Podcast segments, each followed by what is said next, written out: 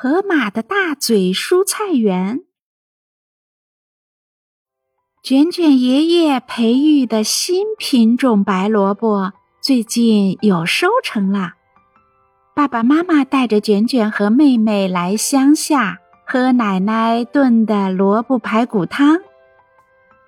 天很冷，卷卷穿着厚厚的衣服来到河边玩。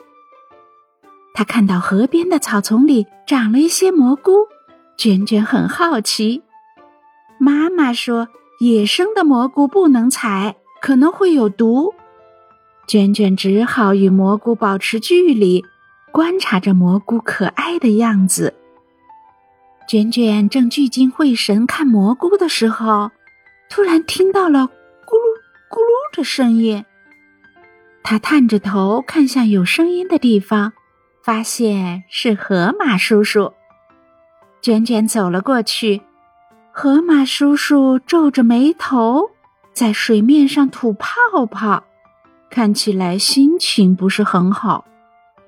卷卷关心的问：“河马叔叔，你不开心吗？”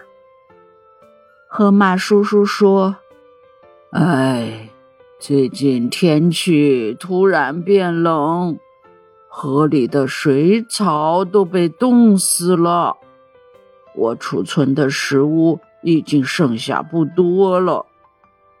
这样下去就要饿肚子了。啊，那该怎么办呢？我得帮助河马叔叔。啊啊！叔叔打了一个大大的哈欠。卷卷看到河马叔叔大大的嘴巴，他灵机一动：“河马叔叔，你别着急，我有办法啦！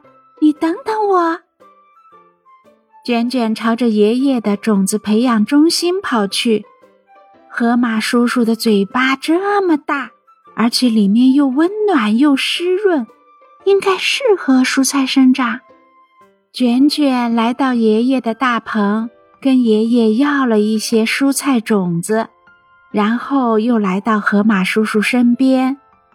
他在河马叔叔的大舌头上布置了一个蔬菜园，起名叫“大嘴蔬菜园”。他种了很多品种的蔬菜，有胡萝卜、白菜、土豆。还有其他河马叔叔爱吃的蔬菜，忙得不亦乐乎。河马叔叔，你可不能把种子吃掉哟，要等蔬菜长出来再吃。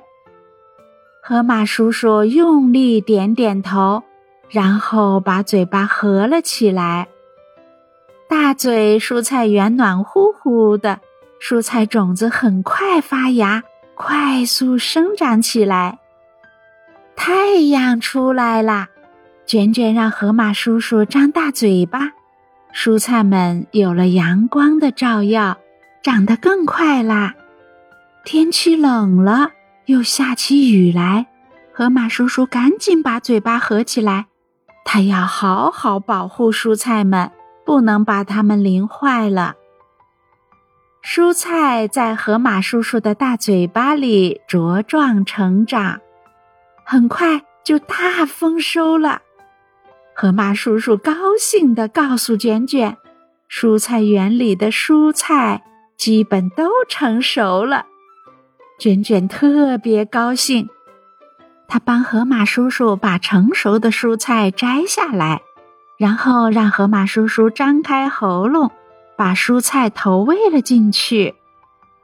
真好吃啊！河马叔叔吃得心满意足，嘿嘿，河马叔叔再也不用怕食物不够了。